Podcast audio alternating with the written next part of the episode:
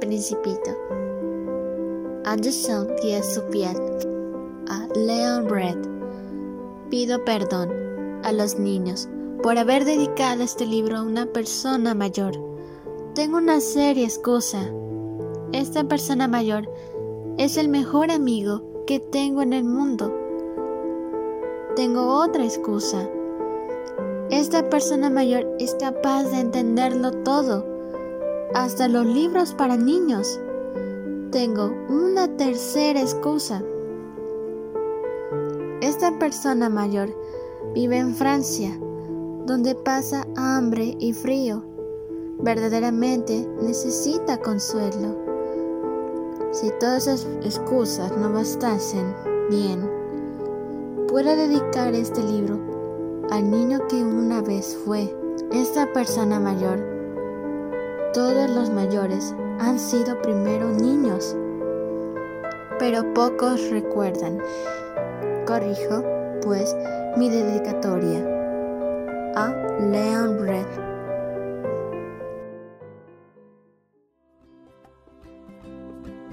El Principito, capítulo 1.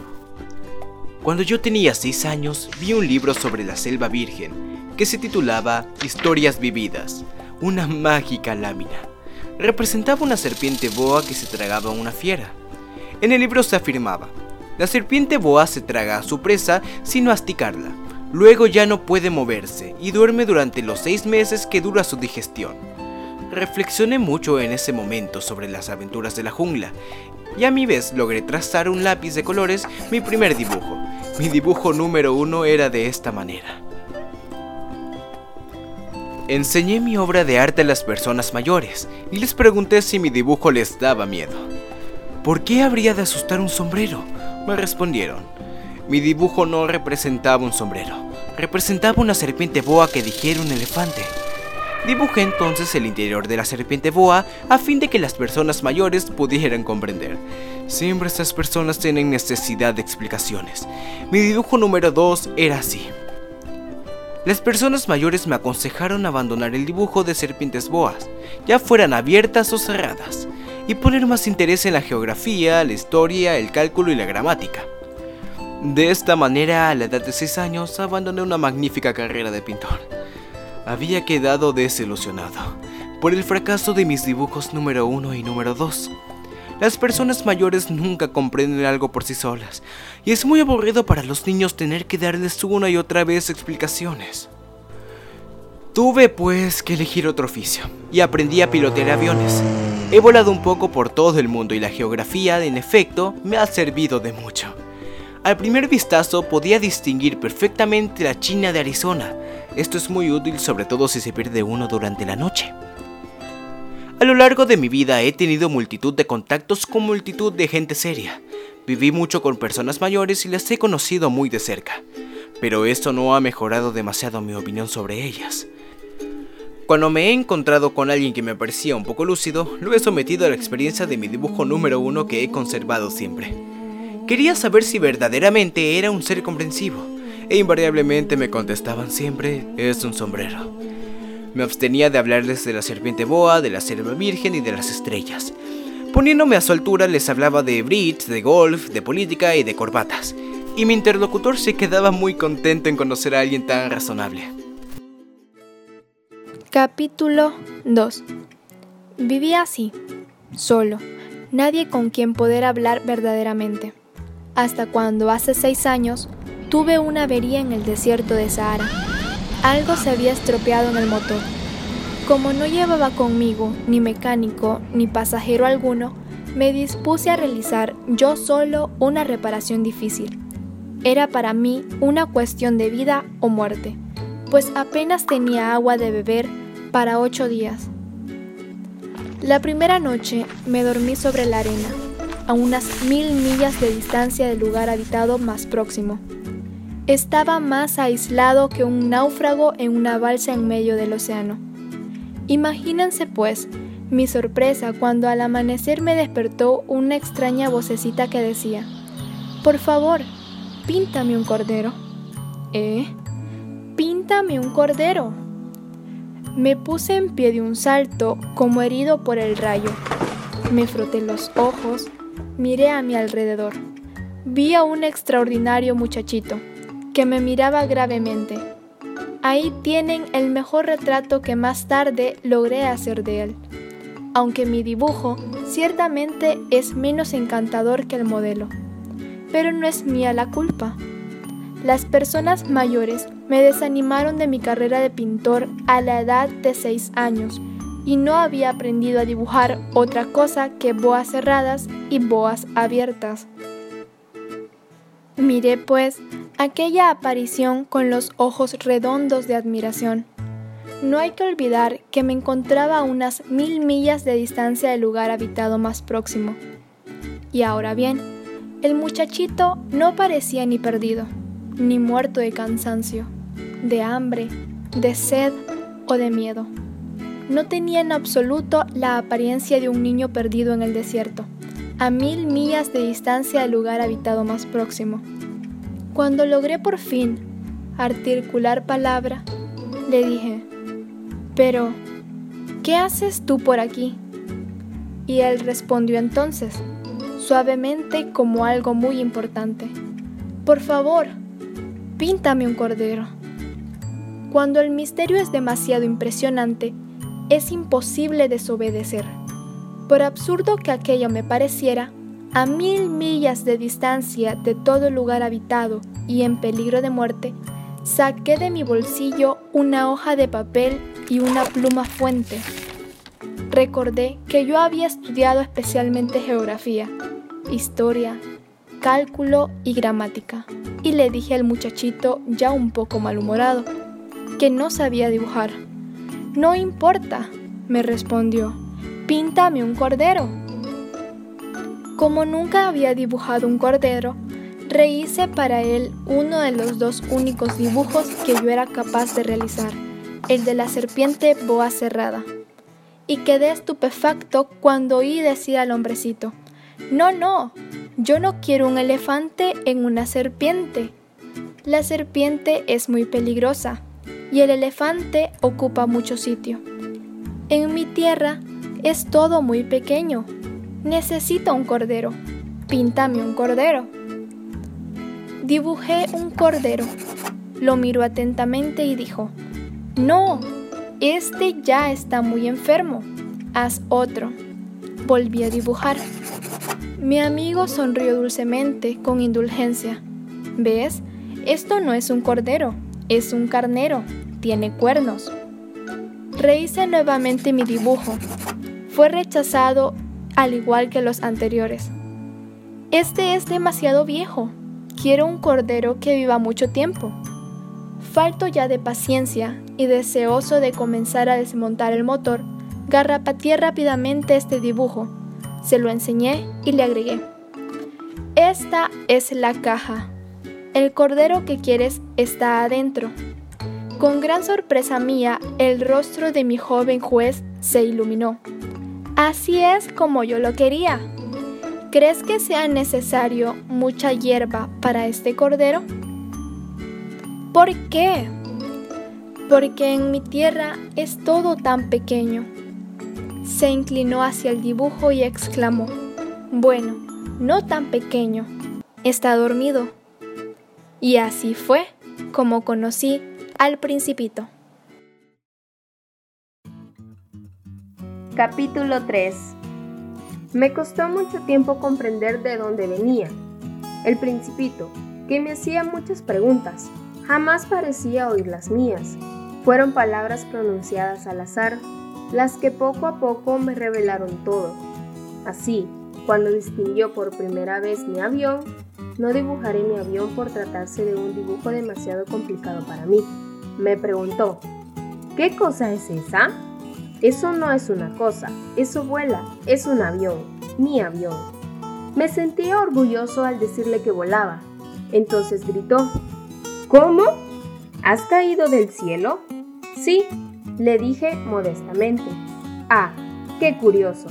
Y el principito lanzó una graciosa carcajada que me irritó mucho. Me gusta que mis desgracias se tomen en serio, y añadió, entonces, ¿tú también vienes del cielo? ¿De qué planeta eres tú? Divisé una luz en el misterio de su presencia y le pregunté bruscamente, ¿Tú vienes, pues, de otro planeta? Pero no me respondió. Movía lentamente la cabeza mirando detenidamente mi avión. Es cierto que, encima de eso, no puedes venir de muy lejos. Y se hundió en un ensueño durante largo tiempo. Luego, sacando de su bolsillo mi cordero, se abismó en la contemplación de su tesoro. Imagínense cómo me intrigó esta semiconfidencia sobre los otros planetas. Me esforcé, pues, en saber algo más. ¿De dónde vienes, muchachito? ¿Dónde está tu casa? ¿Dónde quieres llevarte mi cordero? Después de meditar silenciosamente me respondió, lo bueno que la caja que me has dado es por la noche, le servirá de casa, sin duda. Y si eres bueno, te daré también una cuerda y una estaca para atarlo durante el día. Esta proposición pareció chocar al principito. ¿Atarlo? ¡Qué idea más rara! Si no lo atas, se irá, quién sabe dónde, y se perderá. Mi amigo soltó una nueva carcajada. ¿Y dónde quieres que vaya? No sé, a cualquier parte derecho camino delante. Entonces el principito señaló con gravedad, no importa, es tan pequeña mi tierra. Y agregó, quizás con un poco mi melancolía, derecho camino delante, no se puede ir muy lejos. Capítulo 4 De esta manera supe una segunda cosa muy importante. Su planeta de origen era apenas más grande que una casa. Esto no podía asombrarme mucho. Sabía muy bien que aparte de los grandes planetas como la Tierra, Júpiter, Marte, Venus, a los cuales se les ha dado un nombre, existen otros centenares de ellos tan pequeños a veces que es difícil distinguirlos aún con la ayuda del telescopio. Cuando un astrónomo descubre uno de estos planetas, le da por nombre un número. Le llama, por ejemplo, el asteroide 3251. Tengo poderosas razones para creer que el planeta del cual venía el principito era el asteroide B612. Este asteroide ha sido visto solo una vez con el telescopio en 1909 por un astrónomo turco. Este astrónomo hizo una gran demostración de su descubrimiento en un Congreso Internacional de Astronomía, pero nadie le creyó a causa de su manera de vestir. Las personas mayores son así. Felizmente para la reputación del asteroide B612, un dictador turco impuso a su pueblo, bajo pena de muerte, el vestido de la europea. Entonces, el astrónomo volvió a dar cuenta de su descubrimiento en 1920, y como lucía un traje muy elegante, todo el mundo aceptó su demostración. Si les he contado todos estos detalles sobre el asteroide B612, y hasta les he confiado su número, es por consideración a las personas mayores. A los mayores les gustan las cifras. Cuando se les habla de un nuevo amigo, jamás preguntan sobre lo esencial del mismo. Nunca se les ocurre preguntar, ¿qué tono tiene su voz? ¿Qué juegos prefiere? ¿Le gusta coleccionar mariposas? Pero en cambio preguntan, ¿qué edad tiene? ¿Cuántos hermanos? ¿Cuánto pesa? ¿Cuánto gana su padre? Solamente con estos detalles creen conocerle. Si les decimos a las personas mayores, he visto una casa preciosa de ladrillo rosa, con geranios en las ventanas y palomas en el tejado, jamás llegarán a imaginarse cómo es esa casa. Es preciso decirles He visto una casa que vale 100 mil pesos. Entonces exclaman entusiasmados, ¡qué preciosa! Eh". De tal manera, si les decimos, la prueba de que el principito existido está en que era un muchachito encantador que reía y quería un cordero. Querer un cordero es prueba de que se existe. Las personas mayores se encogerán de hombros y nos dirán que somos unos niños. Pero si les decimos, el planeta donde venía el principito es el asteroide P612, quedarán convencidos y no se preocuparán de hacer más preguntas. Son así, no hay por qué guardarles rencor. Los niños deben ser muy indulgentes con las personas mayores. Pero nosotros, que sabemos comprender la vida, nos burlamos tranquilamente de los números. A mí me habría gustado más comenzar esta historia a la manera de los cuentos de hadas. Me habría gustado decir, era una vez, un principito que habitaba un planeta apenas más grande que él y que tenía necesidad de un amigo para aquellos que comprenden la vida, esto hubiera parecido más real. Porque no me gusta que mi libro sea tomado a la ligera. Siento tanta pena al contar estos recuerdos. Hace ya seis años que mi amigo se fue con su cordero. y si intento describirlo aquí es solo con el fin de no olvidarlo. Es muy triste olvidar un amigo. No todos han tenido un amigo, y yo puedo llegar a ser como las personas mayores, que solo se interesan por las cifras. Para evitar esto, he comprado una caja de lápices de colores. Es muy duro a mi edad ponerse a aprender a dibujar cuando en toda la vida no se ha hecho otra tentativa que la de una boa abierta y una boa cerrada a la edad de 6 años. Ciertamente que yo trataré de hacer retratos lo más parecido posibles, pero no estoy seguro de lograrlo. Uno saldrá bien y otro no tiene parecido alguno. En las proporciones me equivoco también un poco. Aquí el principito es demasiado grande y ella es demasiado pequeño. Dudo también sobre el color de su traje, titubeo sobre esto y lo otro y unas veces me sale bien y otras mal. Es posible, en fin, que me equivoque sobre ciertos detalles muy importantes, pero habrá que perdonármelo, ya que mi amigo no me daba muchas explicaciones. Me creía semejante a sí mismo y yo, desgraciadamente, no sé ver un cordero a través de una caja. Es posible que yo sea un poco como las personas mayores. He debido envejecer.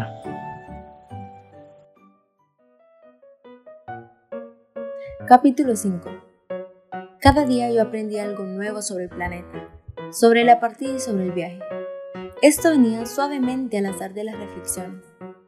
De esta manera tuve conocimiento el tercer día del drama de los baobabs. Fue también gracias al cordero, y como preocupado por una profunda duda, cuando el principito me preguntó, ¿es verdad que los corderos se comen los arbustos? Sí, es cierto. Ah, qué contento estoy. No comprendí por qué era tan importante para él que los corderos se comieran los arbustos. Pero el principito añadió, entonces, ¿se comen también a los baobabs? Le hice comprender al principito que los baobabs no son arbustos, sino árboles tan grandes como iglesias, y que incluso si llevase consigo todo un rebaño de elefantes, el rebaño no lograría acabar con un solo baobabs. Esta idea del rebaño de elefantes hizo reír al principito. ¿Habría que poner los elefantes unos sobre otros? Y luego añadió juiciosamente, los baobabs antes de crecer son muy pequeñitos. Es cierto, pero ¿por qué quieres que tus corderos coman de los baobabs? Me contestó, bueno, vamos, como si hablara de una evidencia. Me fue necesario un gran esfuerzo de inteligencia para comprender por mí mismo este problema. En efecto, en el planeta del principito había, como en todos los planetas, hierbas buenas y hierbas malas. Por consiguiente, de buenas semillas salían buenas hierbas y de las semillas malas, hierbas malas. Pero las semillas son invisibles, duermen en el secreto de la tierra, hasta que un buen día una de ellas tiene la fantasía de despertarse. Entonces se alarga extendiéndose hacia el sol. Primero tímidamente, una encantadora ramita inofensiva. Si se trata de una ramita de rábano de rosal, se la puede dejar que crezca como quiera. Pero si se trata de una mala hierba, es preciso arrancarla. Inmediatamente en cuanto uno ha sabido reconocerla. En el planeta del principito había semillas terribles, como las semillas del baobab. El suelo del planeta está infestado de ellas. Si un baobab no se arranca a tiempo, no hay manera de desembarazarse de él más tarde. Cubre todo el planeta y lo perfora con sus raíces. Y si el planeta es demasiado pequeño y los baobabs son numerosos, lo hace estallar. Es una cuestión de disciplina, me decía más tarde el principito. Cuando por la mañana uno termina de arreglarse, hay que hacer cuidadosamente la limpieza del planeta. Hay que dedicarse regularmente a arrancar los baobabs cuando se les distingue de los rosales, a los cuales se parecen mucho cuando son pequeñitos. Es un trabajo muy fastidioso, pero muy fácil. Y un día me aconsejó que me dedicara a realizar un hermoso dibujo. Quisiera comprender a los niños de la Tierra estas ideas. Si alguna vez viajan, me decía, esto podría servirles mucho. A veces no hay inconveniente en dejar para más tarde el trabajo que se ha de hacer, pero tratándose de Baobab, el retraso es siempre una catástrofe. Yo he conocido un planeta habitado por un perezoso que descuidó tres arbustos. Siguiendo las indicaciones del principito, dibujé dicho planeta. Aunque no me gusta el papel de moralista, El peligro de los baobabs es tan desconocido y los peligros que puede correr quien llega a perderse en un asteroide son tan grandes que no vacilen hacer una excepción y exclamar: Niños, atención a los baobabs. Y solo con el fin de advertir a mis amigos de esos peligros a los que se exponen desde hace ya tiempo sin saberlo. Es por lo que trabajé y puse tanto empeño en realizar este dibujo. La lección que con él podía dar valía la pena. Es muy posible que alguien me pregunte, ¿por qué no hay en este libro otros dibujos tan grandiosos como el dibujo de los baobabs? La respuesta es muy sencilla. He tratado de hacerlos, pero no lo he logrado. Cuando dibujé los baobabs estaba animado por un sentimiento de urgencia.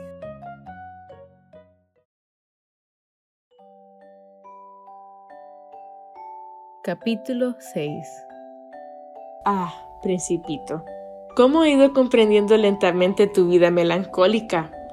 Durante mucho tiempo tu única distracción fue la suavidad de las puestas de sol. Este nuevo detalle lo supe al cuarto día, cuando me dijiste, me gustan mucho las puestas de sol, vamos a ver una puesta de sol. Tendremos que esperar. ¿Esperar qué? Que el sol se ponga. Pareciste muy sorprendido primero, y después te reíste de ti mismo y me dijiste, siempre me creo que estoy en mi tierra. En efecto, como todo el mundo sabe, cuando es mediodía en Estados Unidos, en Francia se está poniendo el sol. Sería suficiente poder trasladarse a Francia en un minuto para asistir a la puesta del sol. Pero desgraciadamente, Francia está demasiado lejos. En cambio, sobre tu pequeño planeta te bastaba arrastrar la silla algunos pasos para presenciar el crepúsculo cada vez que lo deseabas. Un día vi ponerse el sol 43 veces. Y un poco más tarde añadiste, ¿sabes? Cuando uno está verdaderamente triste, le gusta ver las puestas de sol. El día que la viste 43 veces estabas muy triste, ¿verdad? Pero el principito no respondió. Capítulo 7 Al quinto día, y también en relación con el cordero, me fue revelado este otro secreto de la vida del principito. Me preguntó bruscamente y sin preámbulo. Como resultado de un problema, largamente meditando en silencio. Si un cordero se come los arbustos, ¿se comerá también las flores? ¿No? Un cordero se come todo lo que encuentra. ¿Y también las flores que tienen espinas? Sí, también las flores que tienen espinas. Entonces, ¿para qué les sirven las espinas? Confieso que no lo sabía. Estaba yo, muy ocupado tratando de destornillar un perno demasiado apretado de motor la avería comenzaba a parecerme cosa grave y la circunstancia de que yo estuviera agotando mi provisión de agua me hacía temer lo peor. ¿Para qué le sirven las espinas? El principito no permitía nunca que se dejara sin respuesta una pregunta formulada por él. Irritado por la resistencia que me ponía el perno, le respondí lo primero que se me ocurrió. Las espinas no sirven para nada. Son pura maldad de las flores. ¿Ah? Después de un silencio, me dijo con una especie de rencor. No te creo. Las flores son débiles, son ingenuas, se defienden como pueden, se creen terribles con sus espinas. No le respondí nada. En aquel momento le estaba diciendo a mí mismo, si este perno me resiste un poco más, lo haré saltar de un martillazo. El principito me interrumpió de nuevo en mis pensamientos. ¿Tú crees que las... las flores... No, no creo nada. Te he respondido cualquier cosa para que te calles. Tengo que ocuparme de cosas serias. Me miró estupefato. ¿De cosas serias? Me miraba con un martillo de la mano, los dedos llenos de grasa, inclinando sobre algo que le parecía muy feo. Hablas como las personas mayores. Me avergonzó un poco, pero él, implacable, añadió. Lo confundes todo. Todo lo mezclas. Estaba verdaderamente irritado. Sacudía la cabeza. agitando el viento, sus cabellos dorados. Conozco un planeta donde vive un señor muy colorado que nunca ha olido una flor ni ha mirado una estrella y que jamás ha querido a nadie en toda su vida. No ha hecho más que sumas y todo el día se la pasa repitiendo como tú. Yo soy un hombre serio, yo soy un hombre serio. Al parecer, eso le llena de orgullo. Pero eso no es un hombre, es un hongo. ¿Un qué? Un hongo. El principito estaba pálido de cólera. Hace millones de años que las flores tienen espinas y hace también millones de años que los corderos, a pesar de las espinas, se comen las flores. Es que no es cosa seria de averiguar por qué las flores pierden el tiempo fabricando unas espinas que no les sirven para nada. Es que no es importante la guerra de los corderos y las flores. ¿No es de eso más serio o importante que las sumas de un señor gordo y colorado? Y sin yo ser una flor única en el mundo, y que no existe de ninguna parte más que en mi planeta, si yo sé que un buen día un corderillo puede aniquilarla sin darse cuenta de ello, ¿es que esto no es importante? El principito se enrojeció y continuó. Si alguien habla una flor de la que solo existe un ejemplar en millones y millones de estrellas, basta que la mires para ser dichoso. Puede decir satisfecho, mi flor está allí, en alguna parte. Pero si el cordero se la come, para él es como si de pronto todas las estrellas apagaran. Y esto no es importante. No pudo decir más y estalló bruscamente en sollozos. La noche ya había caído. Yo había soltado las herramientas y ya no importaba nada en el martillo. El perno, la sed y la muerte. Había una estrella en un planeta, el mío, la Tierra, un principito a quien consolar. Lo tomé en mis brazos y lo mecí diciéndole, la flor que tú quieres no corre en peligro.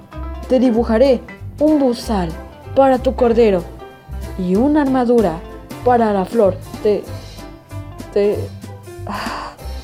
No sabía qué decirle, cómo consolarle y hacer que tuviera nuevamente confianza en mí. Me sentía torpe. ¿Es tan misterioso el país de las lágrimas?